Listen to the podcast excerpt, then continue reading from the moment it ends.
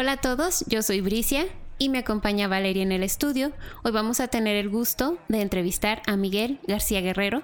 Quédense con nosotros, esto es Voces Universitarias.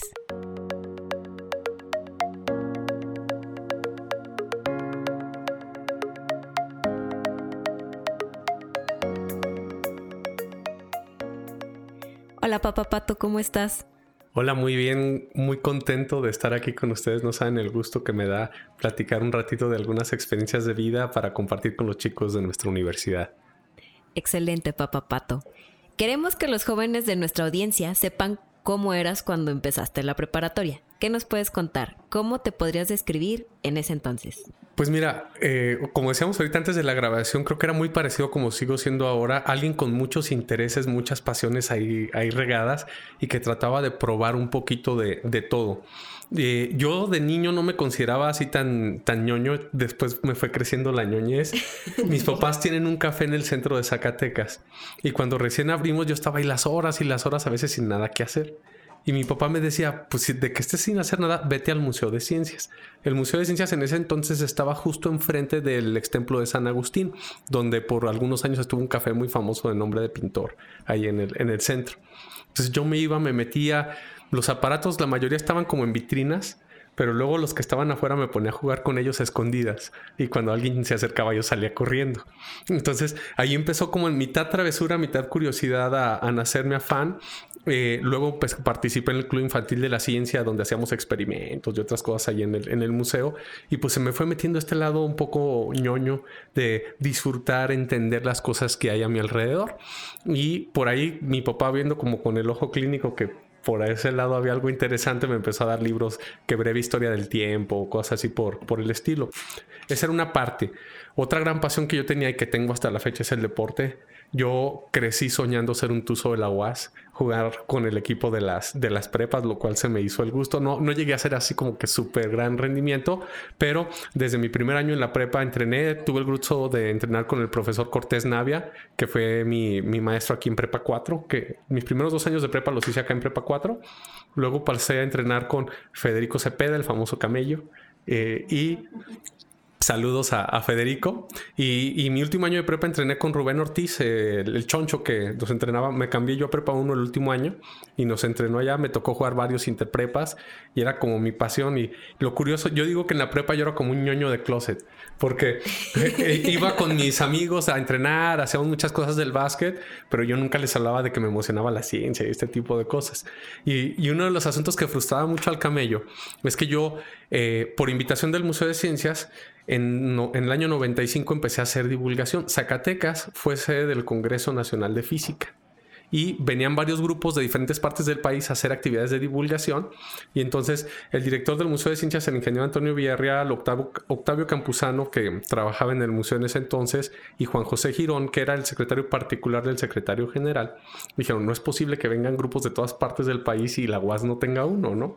Entonces se, se funda un grupo de jóvenes divulgadores, tuve la fortuna de que me invitaran Ahí ibas pasando por la calle y le dijeron, sí, tú muchacho, ven. no, tanto, más bien yo era el latoso que iba todos los días al Museo de Ciencias a querer hablar de agujeros negros y galaxias. Oiga, y Entonces dijeron, de que venga a dar lata, que lo aprovechemos, pues mejor le sacamos jugo. Y eh, pues fue una maravilla, ¿no? Eh, a, los 15 años, alguien que tenía medio interés por, por, la física, participar en un Congreso Nacional de Física, donde vino gente que había ganado Premio Príncipe de Asturias, donde vino gente de la talla de Marcos Mochinsky. Entonces estaba así con los ojos grandes, grandes. Y se da la oportunidad y los años siguientes eh, fui a Oaxaca, fui a Monterrey a congresos de física y, el camello se frustraba mucho porque luego yo faltaba entrenar por andar en cosas de divulgación. Entonces yo era un chavo más o menos ágil, medía un 85, tenía digamos condiciones y como que él sentía que podía desarrollarme más, pero pues yo prefería andar en la ciencia que andar en... Pero no. pues es que yo a veces lo veía muy cínico cuando me reclamaban mis amigos. Les decía, es que mira, cuando salimos a, a, jugar con el equipo, pues lo más lejos que vamos es aquí a Aguascalientes o a Durango. Y en la divulgación ya estoy yendo a Oaxaca, Ciudad de México. A, a... Comper. Exacto. Y, y, pues no me fue tan mal, ¿eh? O sea, creo que hubiera podido ser un basquetbolista medianamente bueno a nivel estatal, pero creo que como divulgador he podido florecer un poquito más. Ni modo, la pasión es la pasión. No, ni cómo hacerle. bueno, papá Pato, y platícanos cómo era la situación económica en tu casa en aquellos tiempos. Pues, eh, digamos, cómoda. Mis, mis, dos papás son maestros universitarios. Yo soy huasteco hasta el corazón. Yo crecí literalmente entre los pasillos de Prepa 2, Economía y Prepa 1. Entonces, yo amo esta institución como no tienen una idea porque me ha dado todo prácticamente. De hecho, a mi esposa también la conocí. Ella estudiaba psicología cuando yo estudiaba física y ahí en la salida. Entonces, la, universidad me ha dado todo, pero pues siendo hijo de dos maestros universitarios, la, la situación económica era bastante estable. Entonces, nunca hubo como preocupación por ese lado. Eso sí, desde muy chico me inculcaron el valor del dinero, no, no le daban a uno todo lo que quería, sino que había que trabajar para ganarnos las cosas. Ya les decía que ellos tienen un café. Me acuerdo yo que desde que tenía como 13, 14 años y yo quería unos tenis Jordan, mi papá me decía, yo te pongo la mitad, pero la mitad la tienes que poner tú. Ya estoy mesereando y consiguiendo propinas y todo para, para ganarme eso, ¿no? Entonces, creo que fue algo padre que no nos hizo falta nada, pero también nos enseñaron a ganarnos las cosas. Súper bien. Oye, papá Pato, ¿qué bachillerato cursaste? O sea, ¿y cómo lo decidiste? ¿Cómo se, se llegó esa iluminación? Físico matemático, este, desde chico siempre me ha encantado entender cómo funcionan las cosas. Dicen papá que yo era bien preguntón. Ya me imagino, él economista, yo preguntándole de la naturaleza y por qué esto y por qué lo otro. Eh, y siempre he tenido esa fascinación. Lo que fue desde primaria, secundaria, prepa, las matemáticas se me daban bastante bien y tuve un excelente maestro de física en la prepa, el maestro Naborco Barrubias, aquí en, aquí en Prepa 4. Entonces todo eso se conjuntó y yo no dudé, de, hecho desde el principio de la prepa yo sabía que era físico matemático. No hubo dudas, no, directo, a lo que va. bueno, y después de la preparatoria, papá Pato, ¿qué carrera estudiaste y por qué te llamó la atención? Bueno, Creo que está de más esa pregunta. Sí. sí. Estudié física. La primera idea vino de mi papá. Yo toda la secundaria estuve convencido que iba a ser ingeniero en sistemas computacionales. Y cuando entro a la, a la prepa, un día mi papá habla conmigo y me dice, oye, fíjate que pues yo sé que te gustan las computadoras y que quieres ser ingeniero en sistemas, pero yo en España, mi papá hizo el posgrado en España y tiene un montón de amigos allá y todo ha seguido va a eventos. Me decía, yo vi que hubo un boom de gente que estudió ingeniería en sistemas, pero después como que se contrajo el mercado laboral y ya no había como eh, espacio y muchos están sin, sin chamba. Que estamos hablando antes del boom del internet, o sea, le estoy hablando que esto fue como por el 94. Todavía no se sabía a qué nivel iba a llegar todo eso. Ahorita tenemos... Para todos los chavos que están ahorita, que pues obviamente no nacieron en el 94, allá, allá por aquellos tiempos había un Windows y uno jugaba solitario y jugaba pinball y era como, wow, pero bueno, esto ya es como por ancianitud, ¿verdad?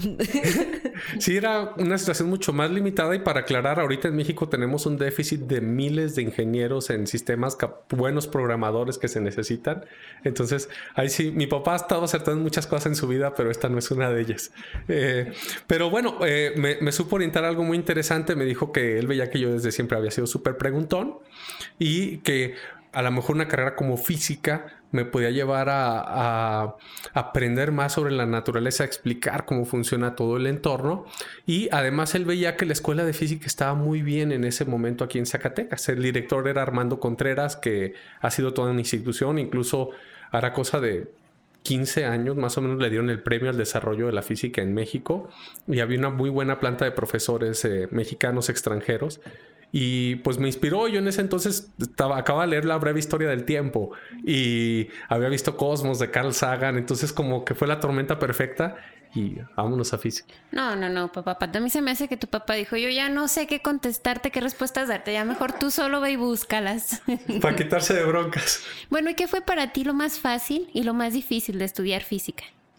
Pues lo más fácil fue, fue la emoción, fue seguir la pasión, darte cuenta que pues había gente trabajando en la frontera del conocimiento. Entonces ahí la, ilusión te va llevando y hay mucha motivación. Lo más difícil fue que yo cuando llegué a la carrera no tenía la disciplina que hubiera necesitado. Yo estaba acostumbrado a que en la prepa, pues, entrenaba básquetbol, andaba en la divulgación, tenía mi novia y ahí hacía lo que se podía. Y, y aún así, me las, acercaba, me las arreglaba para sacarme un puro 10 sin dedicar tanto esfuerzo. O sea, entraba a clase, daba un repasón rápido, hacía las tareas, la mayoría, no, no voy a mentir, no las hacía todas, todas, todas, y aún así me iba muy, muy bien en las calificaciones. Y llegas a física y te das cuenta que la cosa es muy diferente. En física tienes que estar, aparte de tomar los apuntes y estar presente en clase y repasar, tienes que estar resolviendo problemas y problemas y problemas y problemas. Eh, ¿Por qué? Porque se trata de trabajar una habilidad. Yo, yo lo comparo mucho con el deporte. Cuando uno se inicia en la actividad que sea, llámese fútbol, llámese atletismo, llámese básquetbol, ¿qué nos ponen a hacer los eh, entrenadores? A repetir ejercicios, repetir ejercicios, para que a la hora que llegue un partido los podamos hacer sin pensar y podamos concentrarnos en la táctica y no en la técnica. Lo mismo ocurre en cualquier carrera y en este caso en física.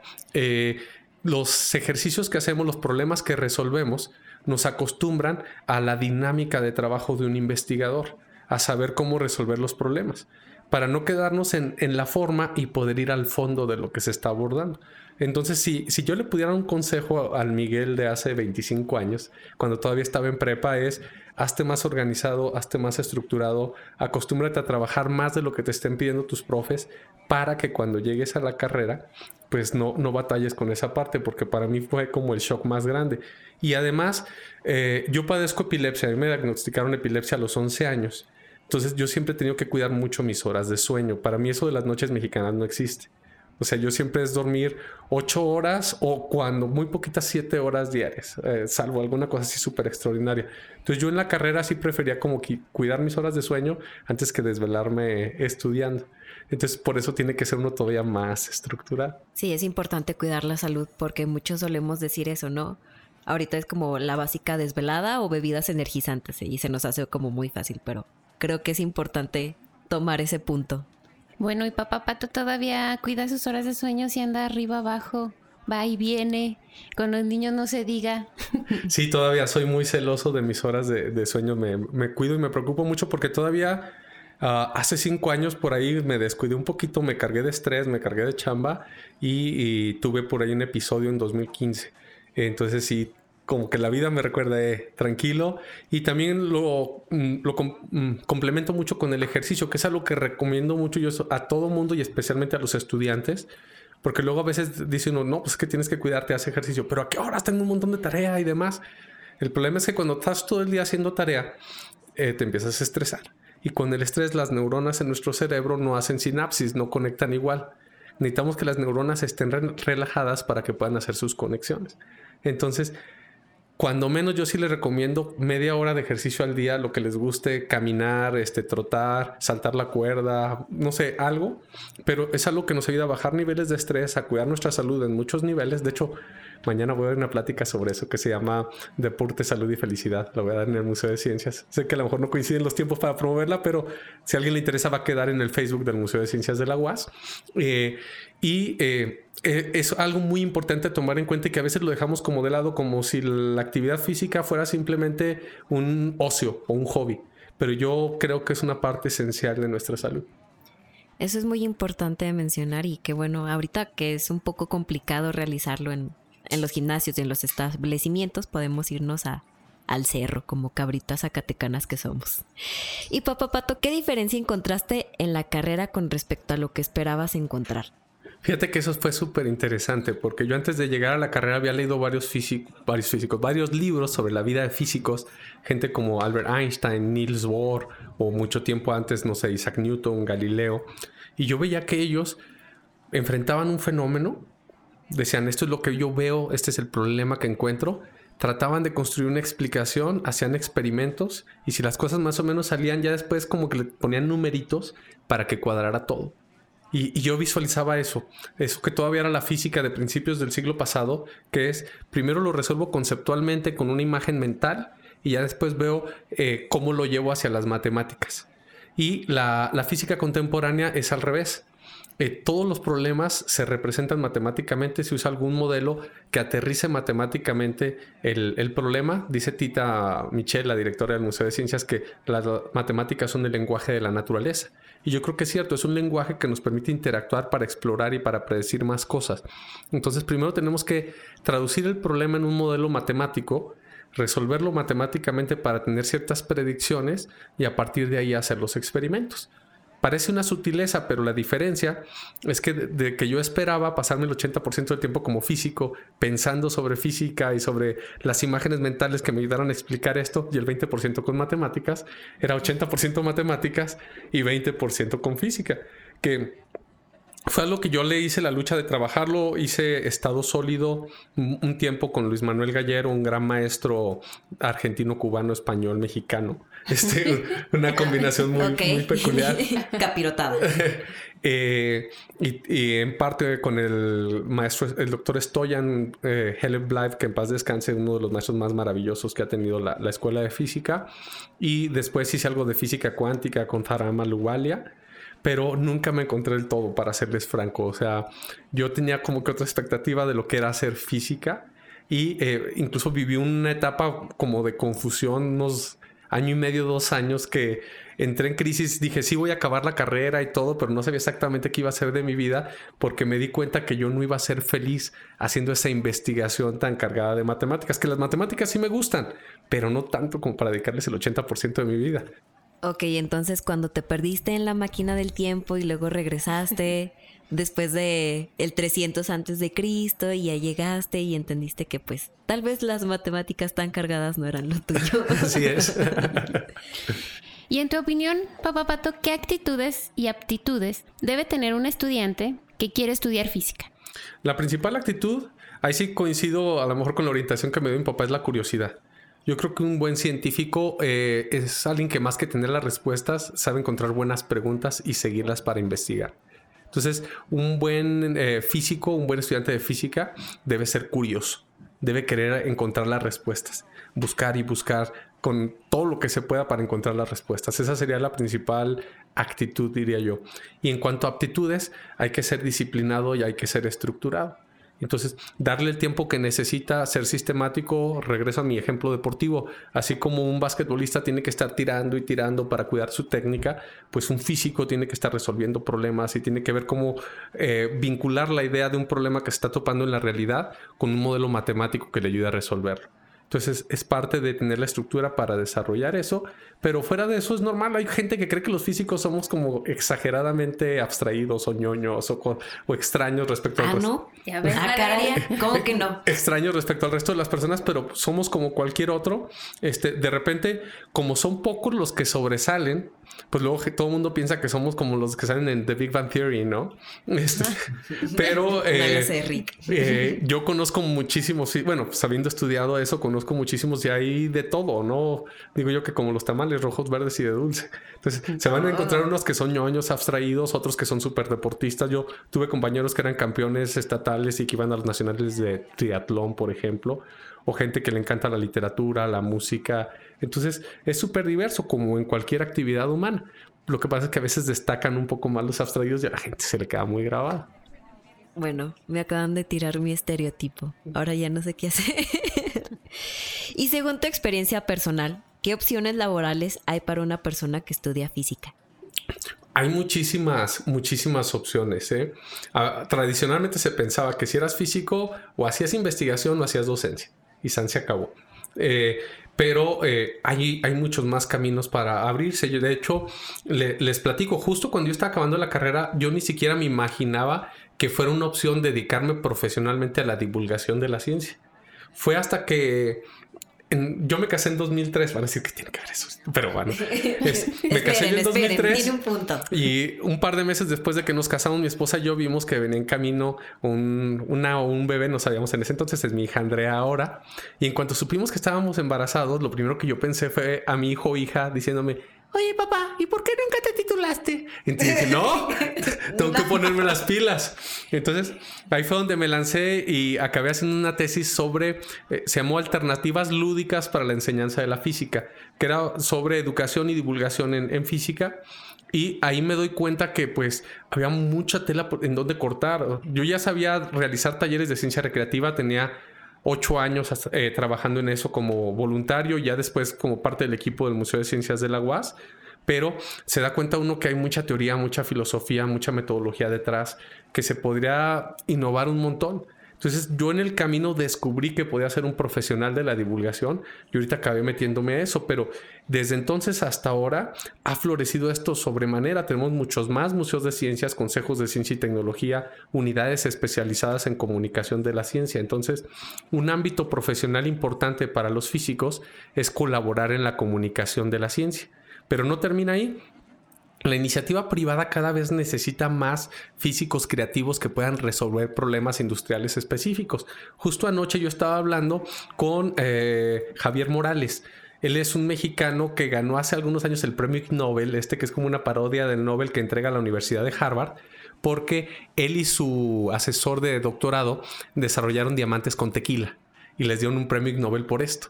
Y, este cuate es súper creativo y ha hecho soluciones empresariales para la Gamesa y para un montón de empresas grandes ahí en Monterrey. dice que al principio en la misma autónoma de Nuevo León era mal visto porque como un físico, un científico va a estar con la industria, era como si se hubiera vendido, ¿no? pero cada vez lo ven mejor y cada vez tratan, eh, en esa universidad y en otras, de hecho va a dar una plática pronto aquí en la UAS, eh, lo ven con mejores ojos como alguien que puede influir positivamente en la formación de los chavos. Entonces yo creo que también es una ruta importante a canalizar que eh, haya más físicos ayudándole a la industria a mejorar sus procesos, a, mejorar sus productos, porque es algo que es común en muchas otras partes del mundo y México apenas estamos empezando a caminar en eso, pero hay muchas oportunidades. Y, eh, por ejemplo, tirando en cosas que me apasionan mucho a mí, digamos, si no hubiera sido divulgador, como físico, cosas que me hubiera gustado hacer, por ejemplo, ser diseñador de montañas rusas los parques de diversiones tienen cosas así padrísimas. A mí me encantan los parques de diversiones. Un físico puede colaborar en ese tipo de cosas que son geniales. Eh, ahorita justo estoy escribiendo yo un libro que se llama Technis. Bueno, ya lo acabé, estoy repasándolo, que es eh, Tecnología, Ciencia e Historia del Calzado Deportivo. No saben ustedes toda la innovación que hay detrás del desarrollo de los, de los tenis. Y un físico, como un químico también, tienen mucha cabida en este tipo de, de industria. Entonces yo creo que siendo creativos, el, físico se puede meter en todos lados, ¿no? Porque en la industria del cómputo, en la industria del sonido, este, en un montón de cosas se, puede uno insertar. Entonces, la, cosa es tener claro hacia dónde nos llama, qué es lo que queremos hacer y, y cargarnos por ese lado. Elon Musk anda contratando. Apúntense. ¿Y qué haces en el Museo de Ciencia? En el Museo de Ciencias soy muy feliz, para empezar. es mi trabajo soñado, disfruto mucho. No le vayan a decir al señor rector, pero si no me pagaran, yo creo que igual yo seguiría haciendo cosas ahí. Este, eh, y yo estoy a cargo de las actividades de divulgación en el Museo de Ciencias. Es organizar talleres que realizamos con escuelas. Colaboro, a pesar de que el grupo Quark técnicamente es independiente, eh, es va junto con pegado, ¿no? Quark es muy cercano al, museo. Yo coordino el grupo Quark, organizamos las, las actividades que se llevan a cabo para eventos especiales, para visitar escuelas o escuelas que nos visitan. Y eh, una de las cosas que en las que trato de aportar más es en la gestión y desarrollo de proyectos postular a convocatorias de Conacido, de otros ámbitos, para que financien y podamos hacer, digamos, actividades extraordinarias. Por ejemplo, en 2007 a 2010 creamos nuestro propio museo itinerante, la Sala Científica Móvil Fantástica, que recorrió... ¡Ay, qué bonito se escucha! De hecho, fue genial. Eh, recorrió 18 municipios en el estado, atendimos 37, 38 mil personas. Y me acuerdo que cuando fuimos a Villanueva, con, no nos avisaron, pero contrataron perifoneo. Entonces andábamos nosotros acabando de instalar, nos faltaron unas cosas y fuimos a la ferretería. Y cuando estábamos saliendo de la ferretería, pasa el carrito del perifoneo y se escucha: ¡Fantástica! ¡Sala científica móvil! Todo se nos puso hasta la piel chinita, ¿no? Porque lo decías con unas ganas. Y, y era padrísimo porque eran muchos lugares donde difícilmente había llegado algún tipo de actividad de, divulgación de esa índole. Nosotros estábamos llevando la oportunidad, pero no solo era eso. Invitábamos a jóvenes locales, nosotros los capacitábamos con la idea de que ellos atendieran a su comunidad y cuando Fantástica se fuera a otro lado, ellos siguieran haciendo actividades de divulgación. Entonces fue, fue un proyecto muy bonito y, fue financiado por CONACIT y Gobierno del Estado por allá por 2007. Luego en 2010 hicimos el programa de desarrollo para una cultura científica, donde se hizo un diplomado en divulgación que trajimos a gente por ahí interesante. Eh, se publicaron varios libros con eso. Eh, se hizo un kit de actividades recreativas que se repartió en bibliotecas públicas del Estado, porque si nos hemos dado cuenta de algo es que necesitamos multiplicar esfuerzos y hay mucha gente que está deseosa de colaborar en este tipo de cosas, pero necesitamos darles herramientas. Entonces, desde entonces hemos apostado mucho a hacer kits para involucrar a más gente a que colabore con nosotros. Y es de las cosas en las que estoy metido. Eh, justo el año pasado nos financió la convocatoria de vocaciones científicas de CONACYT para crear una red de clubes de ciencias. Se acordarán que les dije que yo de niño estuve en el Club Infantil de la Ciencia del Museo de Ciencias de la UAS Luego fui coordinador del club de 2018, perdón, de 2002 hasta el año pasado. Actualmente es Frijolito Viridiana Esparza Manrique, alguien extraordinario que estoy seguro que lo va a llevar mucho más lejos. Yo sigo colaborando, pero ahora ella es la, la mera mera. Eh, entonces, teníamos ciertos casos de éxito. Hicimos un estudio eh, de seguimiento a los niños del Club Infantil de la Ciencia, los niños que participaron entre 2002 y 2016. Vimos eh, qué tal les estaba yendo, qué opinaban del club en retrospectiva, qué eh, situación vocacional habían seguido. Nos dio mucho gusto ver que más del 35% de los que participaron en el club se inclinaban a carreras en ciencia o ingeniería. Entonces, con estos datos en la mano, postulamos, nos apoyaron y se generaron centros para clubes de ciencia en 30 sedes aquí en Zacatecas y 8 en otros estados del país. No han arrancado los clubes porque justo cuando iban a arrancar se nos vino la COVID-19, ¿no? Pero todo está para que en cuanto regresemos a la nueva normalidad, que pueda haber convivencia, digamos, van a arrancar estos clubes que va a ser una red muy muy interesante. Entonces, siempre desde el museo estamos tratando de hacer estas cosas, eh, gestionar, obviamente no lo hago yo solo, somos un equipo, si no fuera por la confianza, el apoyo, las enseñanzas que me ha dado eh, Tita, la licenciada Berta Michel, la directora del Museo de Ciencia, que es como mi sensei en, la divulgación, eh, pues no, no se podría hacer nada de esto, ¿no? Pero son parte de las funciones que realizamos, somos un equipo muy compacto en realidad, en términos de contratación, nada más somos tres académicos, Tita, Frijolito y yo. Somos los que hacemos todo el inicio del relajo, porque tenemos 60 voluntarios del grupo Quark que le dan mucha vida y le dan esencia y le dan pasión a, lo que se lleva a cabo y que nos ha permitido no solo ofrecer cosas muy valiosas a, la gente de nuestro estado, que es lo más importante, sino también establecernos como un referente nacional e internacional. Mm, en 2016, a propósito de los 15 años de Quark, Aquí se fundó en Zacatecas Recreación en Cadena, que es la red mexicana de talleristas de ciencia. Entonces son iniciativas que vienen desde acá y que están teniendo un impacto fuerte a nivel nacional. Esto es muy interesante. Miren, no sé qué preguntar, a ver si no me regañan. Quisiera preguntarte qué es el grupo Quark, qué actividades hay, o si, o que me digas de dónde viene el famoso Papá Pato. ¿Y por qué Papá Pato? Bueno, Quark es un grupo de voluntarios que nace en 2001 para dar seguimiento a las actividades del Club Infantil de la Ciencia para hacerse cargo del club. Lo bautizamos como Quark porque eh, es el nombre de una partícula subatómica. Los protones y los neutrones en el átomo están hechos de quarks. Hay dos tipos de quark, quark arriba y quark abajo. Si tengo dos quarks arriba y un quark abajo, se forma un protón. Si tengo dos quarks abajo y un quark arriba, se forma un neutrón. Eh, la mayoría de la gente no tiene idea de esto. No sabe que nosotros... Confirmo. no sabe que nosotros, este escritorio, el aire, el sol, la luna, las estrellas, toda la materia conocida está hecha nada más en esencia de dos cosas, de quarks y de electrones. Entonces, el hecho de que el grupo se llamara Quark era un pretexto para que cuando llegaras todo el mundo te dijera porque se llama Quark grupo. Entonces ya les platicas un poquito y, y si no aprenden ninguna otra cosa, por lo menos se enteran que existen los quarks. Y, pero como no es una palabra muy común, eso tiene dos implicaciones. Una, la ventaja es que como la gente casi nunca la escucha, la gente que la escucha la asocia con nosotros. Entonces eso nos da una identidad muy fuerte. Y dos, el reto era como hacer que se acuerden de eso nos dimos cuenta que pues lo más cercano que hay es la famosa onomatopeya del pato, ¿no? El cuac.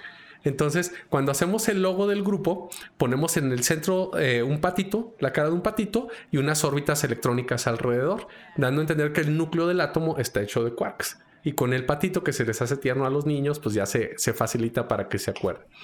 Pues como yo fui el, primer coordinador del grupo, eh, fui de los fundadores y fui el primer integrante que fue papá pues todo se combinó para convertirme en papapato. Fue cuando me empezaron a decir así.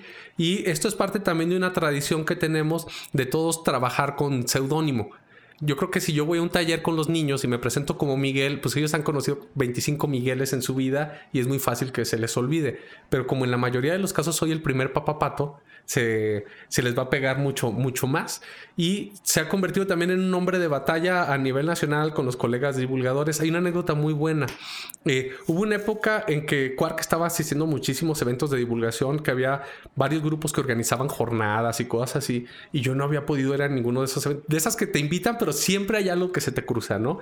Iba gente de Quark, iban gente de otros grupos que pues tenemos colaboración, tenemos buena estima. Entonces había mucha gente que yo no sabía y que pues se enteraba de repente de uno. Entonces, en 2015 vamos a Medellín a la reunión de la red de popularización de la ciencia en América Latina. Y entonces Frijolito, mi amiga, la coordinadora del club, se encuentra con otra chava y se abrazan así, pero con felicidad y gusto, ¿no? Entonces yo dije, los amigos de mis amigos son mis amigos. Y me acerco yo solo, les tiendo la mano y le digo, hola, papá Pato, mucho gusto. Y se me queda viendo la chava bien enojada. Me dice, ¿tú no eres papá Pato? Sí soy. Y yo, dile. Y no me creía. Y ya a las 500 logré que, me creyera. Y es que decía que ya cuando escuchaba de Papá Pato se imaginaba un señor ya viejito, yo con barba y no sé cuántas cosas. claro, papá. Y yo le digo, entonces te imaginas más bien como Papá Patufo, ¿no? Pero eh, luego, luego pasa eso. Mucha gente me, me ha ocurrido. Hace tres meses me escribió una chava por Facebook oye, de casualidad, tú eres Miguel García, el autor de Átomos al Desnudo. Le digo, sí, este, a tus órdenes. Dice, ah, mira, es que mi, novio ama tu libro y me lo prestó y se me cayó y se me llenó no sé qué cosa y no hay dónde conseguirlo y no sé si me ayudas. Entonces ya, no, sí, yo te lo mando y todo el rollo. Y nada, ya cuando me agarró como confianza dice, oye, este, pues yo me imaginaba que ibas a ser como un señor de 40 años, no me imaginaba alguien tan joven. Le, digo, pues mira, sí soy un señor de 40 años. En mi corazón. no, sí tengo ya 40, este, pero soy medio tragaños. Este, pero sí. Bastantito, diríamos. Mucha gente se imagina que, voy a ser como más viejo por, lo, por la forma en que alguien a veces se refiere de mí. Pero afortunadamente les, decía yo hace ratito, yo como que soy niño de corazón. A veces me pasa que los niños que se acaban de inscribir al Club Infantil de la Ciencia van saliendo, la chocan conmigo y adiós, papá pato. Y los papás, no, no sea así, no le hable así al maestro. Este, pero él me dijo que le diga así. Y es que es, lo bonito de hacer divulgación. Yo creo que eh, tengo la oportunidad de disfrutar mucho lo que hago, a lo que me dedico. Este, tengo la fortuna de poder ir en tenis diario al trabajo, que no, todo el mundo lo puede hacer. Qué lujo, vaya. y, y de ser como un chamaco, ¿no? Quizá mi espíritu de chamaco, cuando lo tengo que guardar un poquito, es cuando estamos en la gestión de proyectos, que es como la parte dolorosa de mi trabajo. Si no tuviera que hacerlo, yo sería mucho más feliz en, en esta vida, pero sé que al hacer esa parte de gestionar proyectos, permito que mucha más gente se involucre y que las actividades de divulgación lleguen más lejos. Entonces, pues es lo que hace que valga la, la pena. Pero bueno, nada más para confirmarle también, ¿no? Yo le dije a mi hijo, tenemos entrevistado a Miguel.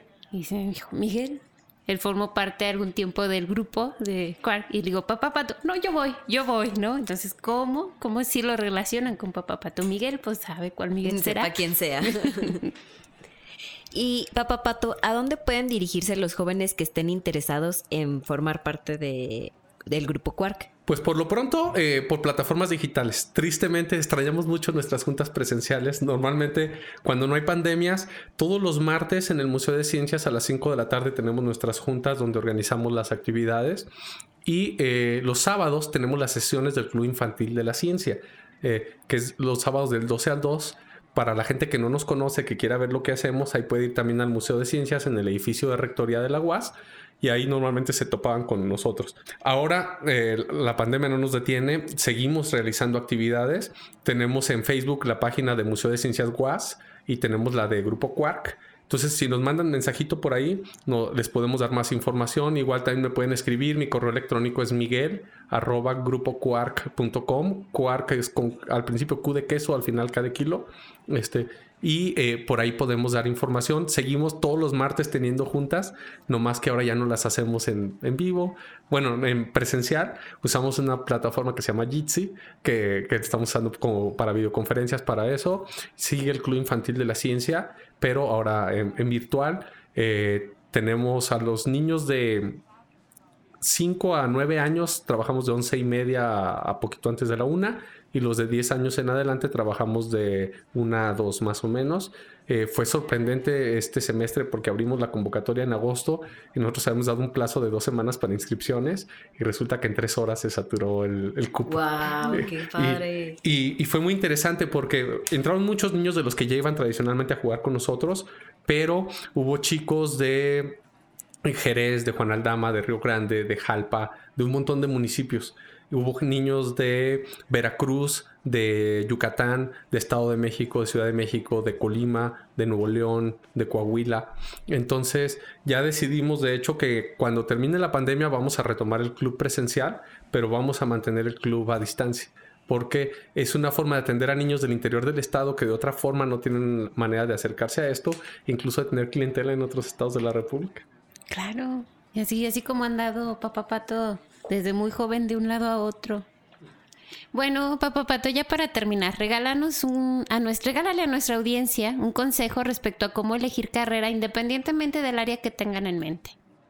Pues yo pienso que es un poquito como cuando uno va a comprarse un helado. Este, que llegas a la nevería y les dices, me da a probar de este, me da a probar de este, me da a probar de este. Eh, creo que lo mejor que pueden hacer es que eh, ver qué cosas les interesan, primero que nada, antes de la probadita, a lo mejor es buscar esa intersección. ¿Qué me llama la atención? ¿Qué me interesa? ¿Y en qué soy bueno? Porque digo, um, hay que seguir nuestra pasión y todo, pero pues también hay que comer y luego a veces uno se aloca, quiere familia y todo ese tipo de cosas, ¿no? Entonces, si... Lo digo por el amigo de un amigo. si logramos dedicarnos a algo en lo que somos buenos, pues es mucho más probable que nos vaya bien eh, profesional y económicamente. Entonces, ver ¿Qué, opciones profesionales nos permiten tener esa intersección? ¿Qué me interesa? ¿Qué me gusta? ¿Qué me apasiona? ¿Y en qué soy bueno? Y ya que tengamos como que varias de esas opciones, buscar gente que se dedique a eso. Pero no solo preguntarles, sino decirles, oye, me da chance un día acompañarte para ver cómo es un día en tu chamba. Y es que no es lo mismo a veces verla de lejecitos que, que vivirla, que ver cómo puede ser tu día a día. Creo que eso es muy, muy importante. Porque yo les decía hace ratito, no, yo soy muy feliz haciendo lo que hago en el Museo de Ciencias. Yo cada día me levanto en la mañana alegre de, ir a trabajar. Ayuda mucho que también las personas con las que trabajo son grandes amigas, las quiero mucho y, pues eso siempre da un levantón. Y que puedo ir en tenis. y que puedo ir en tenis. bueno, el público no lo ve, pero... Eh, Aquí presumiendo. Eh, entonces, eh, yo creo que eso es bien, bien, bien importante, porque luego a veces uno, el tema que trabaja puede encantarte, pero a lo mejor la forma de vivir ese tema en el día a día no necesariamente es lo que más te emociona. Entonces hay que, hay que probar ese tipo de, de cosas y visualizar que lo vas a hacer, si no todos los días del resto de tu vida, pero una buena parte de, de tu vida. Entonces valorar por, esa, por ese lado. Pues te agradecemos mucho que nos hayas dado la oportunidad de conocer un poco más sobre ti, Papá Pato, sobre la licenciatura en física, sobre el Museo de Ciencias, sobre el grupo de CUAR, sobre todo. Muchísimas gracias. Gracias a ustedes. Y si me permiten ya para cerrar, nada más quiero hacer un comercial, porque eh, ante la falta de oportunidad de estar con los chamacos, que a mí me hace feliz, o sea, disfruto muchas cosas en la vida, pero para mí no hay nada como estar con un grupo de chicos y haciéndonos preguntas y explotando cosas y experimentando. Eh, cuando empieza la pandemia, muchos papás nos decían, es que tengo a los chicos encerrados que no hayan nada que hacer, están todos... Ah". Entonces, yo por mis amigos, literalmente por mis amigos, empecé a grabar videos y a subirlos a mi perfil.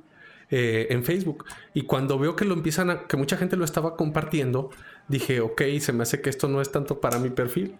Entonces ahí nos lanzamos y creamos un canal, tanto en YouTube como en Facebook, que eh, estamos brindando videos, ideas para actividades. Luego se abrió con chismes científicos, con... Uh, ¿Qué otra sección tenemos? Ciencia Pop, que es relacionado con series y con películas, cosas así.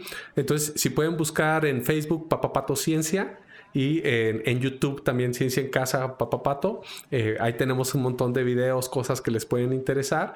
Y eh, no necesariamente porque todos los chicos que nos escuchan se vayan a meter a, estos ámbitos, pero pues por ahí se pueden entretener un ratito con ayuda de la ciencia, que eso nunca hace daño. Si algo nos ha mostrado esta pandemia, es que la ciencia es cosa de todos los días y entre más sepamos aprovecharla, mejor nos va a ir en la vida.